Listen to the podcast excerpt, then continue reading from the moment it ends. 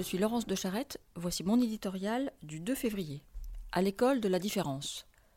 Il faut observer à chaque rentrée scolaire la bataille, trop souvent vaine, que sont contraints de mener les parents d'enfants en situation de handicap pour conquérir une place sur les bancs de l'école ou un poste d'auxiliaire de vie scolaire, pour mesurer tout à la fois l'étendue des difficultés auxquelles ils font face et les préventions persistantes du système à y répondre. Il y a près de 15 ans désormais que la loi a posé le principe du droit à la scolarité pour tous les enfants. Face à l'arrêt Perruche, qui prétendait instaurer un potentiel préjudice d'être né handicapé, le législateur avait alors repris l'offensive avec des déclarations volontaristes et salutaires sur la place du handicap et sa prise en charge par la société, des déclarations qui peinent toutefois toujours à prendre corps.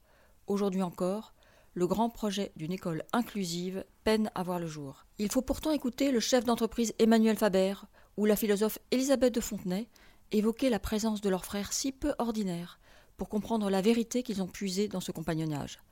Dominique m'a appris la beauté de l'altérité, a raconté le directeur général de Danone aux étudiants d'HEC, dans une confession saisissante de justesse qui a fait le tour de la toile. Il faut entendre aussi le témoignage vivant de Jean Vanier, qui proclame la richesse pour le monde de ces personnes jugées inutiles ou encombrantes, pour se convaincre que le handicap, si difficile soit-il à prendre en charge, ne doit pas être marginalisé.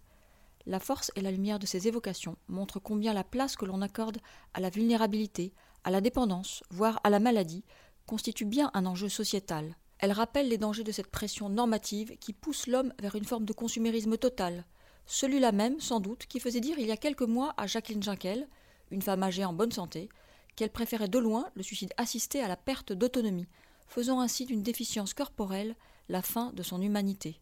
À quoi bon en effet les beaux discours sur les discriminations s'ils ne s'appliquent pas à toutes les différences?